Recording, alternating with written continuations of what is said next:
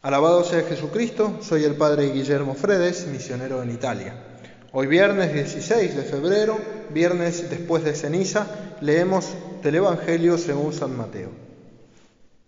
En aquel tiempo los discípulos de Juan se acercan a Jesús preguntándole, ¿por qué nosotros y los fariseos ayunamos a menudo y en cambio tus discípulos no ayunan? Jesús les dijo, ¿Es que pueden guardar luto los amigos del esposo mientras el esposo está con ellos? Llegarán días en que les arrebatarán al esposo y entonces ayunarán. Palabra del Señor. Gloria a ti, Señor Jesús. Queridos hermanos, estamos en el viernes después del miércoles de ceniza. Hemos comenzado el tiempo de cuaresma. Este es un tiempo fuerte de preparación para la Pascua. Es importante entonces prepararse bien mediante los medios que la Iglesia nos ha enseñado, principalmente el ayuno, la limosna, la oración. En el Evangelio de hoy particularmente se hace presente el tema del ayuno. Los discípulos de Juan se acercan a Jesús para preguntarle, ¿por qué tus discípulos no ayunan? Como ayunamos nosotros y los discípulos de los fariseos. Porque los discípulos de Juan el Bautista, los discípulos de los fariseos, ayunaban siguiendo una tradición, también por la ley, como aparece en el libro de Zacarías. Y también los discípulos de Juan el Bautista ayunaban porque su maestro, Juan el Bautista, fue un gran penitente, el contraste está con los discípulos de Jesús, que no ayunan. Y la respuesta que da Jesús, dice Santo Tomás, es una respuesta sutil, es decir, una respuesta aguda y penetrante. Y primero les responde que mientras están con el esposo, los amigos del esposo no pueden estar tristes. Y aquí Jesús es el esposo. Y después dice, llegarán los días en que el esposo será arrebatado y entonces ayunarán.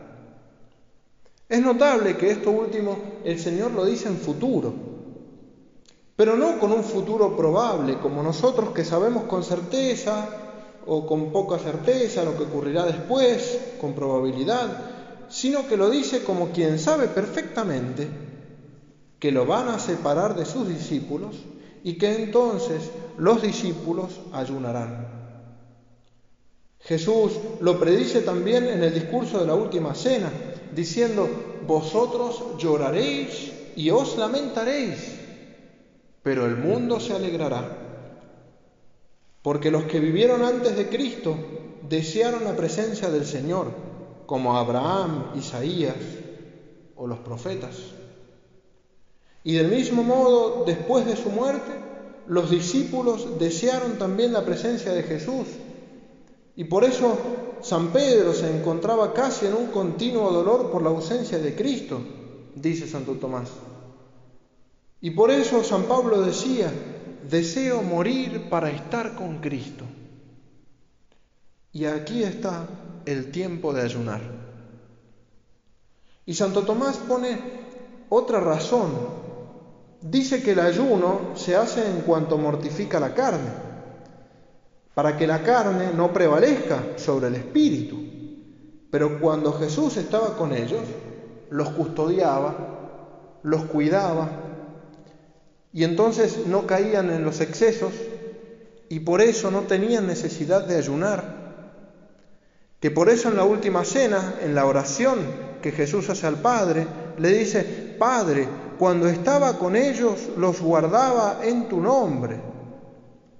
Pero Juan el Bautista no tenía este poder y entonces sus discípulos tenían que ayunar. Y por eso, cuando Jesús fue arrebatado de sus discípulos, también los discípulos del Señor tuvieron necesidad de ayunar, como dice San Pablo, golpeo mi cuerpo y lo esclavizo. Esto lo dice en la primera carta a los Corintios. Y nosotros, queridos hermanos, Nosotros estamos en tiempo de cuaresma y como preparación para estar con el Señor, ayunamos y nos mortificamos. Pero la clave, el centro del ayuno y la mortificación es Jesucristo.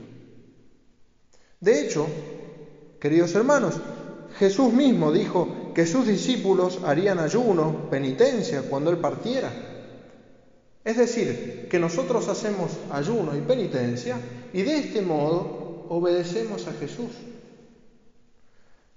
Además, porque nuestra carne es débil y el ayuno la mortifica y la dispone para ser más dócil a la gracia de Dios y no perecer, como indicó el mismo Jesús en otro lugar, cuando decía, si no hacéis penitencia, todos igualmente pereceréis. Y el centro también es Cristo, porque el ayuno nos ayuda a imitar a Jesús en la humildad. Él mismo dijo, aprended de mí, que soy manso y humilde de corazón. Y en la lectura de hoy, la lectura de la misa, que no hemos leído, pero que es del profeta Isaías, capítulo 58, allí Dios se queja del ayuno que hacen los malos, que no es el verdadero ayuno del día de penitencia, porque el día de penitencia incluye el inclinar la cabeza como un junco, es decir, el humillarse. Y así entonces aprendemos a humillarnos y a ser más humildes como Jesús. A esto también nos ayuda el ayuno, a ser como Jesús, humildes. Por último, queridos hermanos, el centro es Jesucristo, porque hacemos ayuno por amor a Él.